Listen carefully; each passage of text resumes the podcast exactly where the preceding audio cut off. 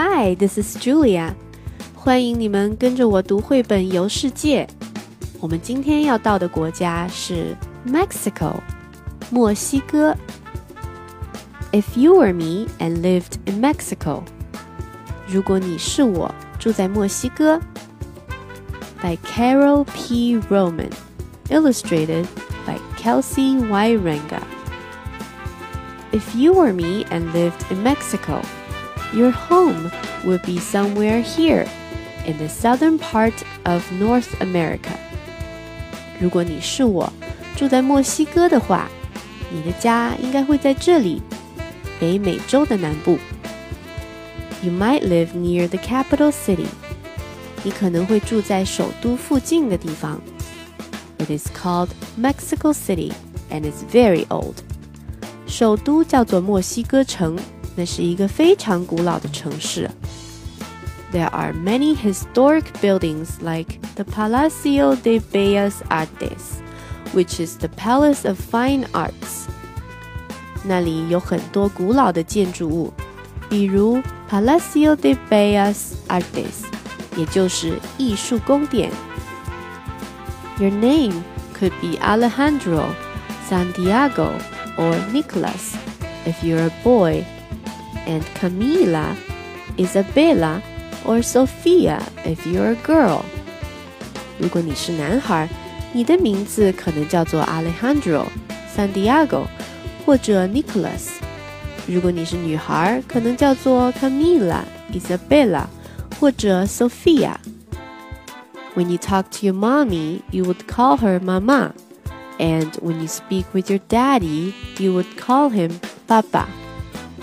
当你和妈妈说话的时候，你会叫他妈妈；当你和爸爸说话的时候，你会叫他爸爸。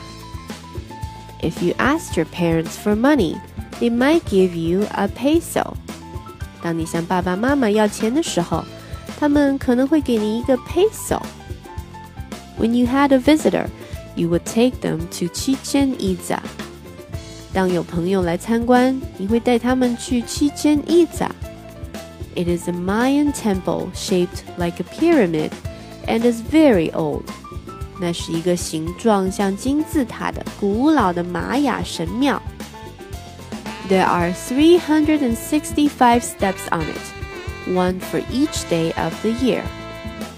走到最上面，一共有三百六十五级台阶。每一步代表了一年中的一天。Afterwards, you would go for something tasty to eat. 然后你会去买好吃的东西。Your favorite could be tamale. 你最喜欢吃的零食可能是 tamale. It is a mixture of meat and corn dough wrapped in corn husks. 这是一种包裹在玉米壳里的肉和玉米粉的食物。Sometimes it is spicy, or sometimes it can be sweet and made with pineapples. 有时候它是辣的，有的时候它也可能是甜的，里面还会有菠萝粒。But it is always delicious. 但是它总是超级美味。If you watch a sport, it would probably be football. 当你观看体育比赛的时候， 你大概会想看 football. It is a very popular sport and also known as soccer. 那是一种非常受欢迎的体育比赛，也叫做足球。If you chose to play with a doll, you would call her la muñeca. 当你想玩娃娃的时候，你可能把它叫做 la muñeca。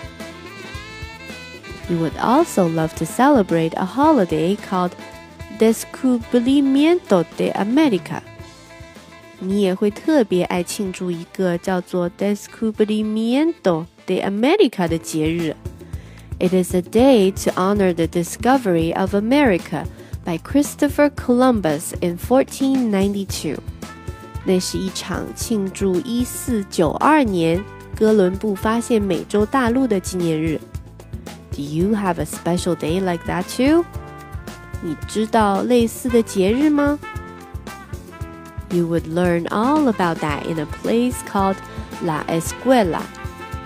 你还会在一个叫做 Escuela 的地方学到很多知识。Can you guess what that is? 你猜那是什么地方？So now you see, if you were me, how life in Mexico could really be. 现在你看到了，如果你是我，生活在墨西哥会是怎么样的？The end. Thank you for listening. 我们的下一站要去到的地方是挪威。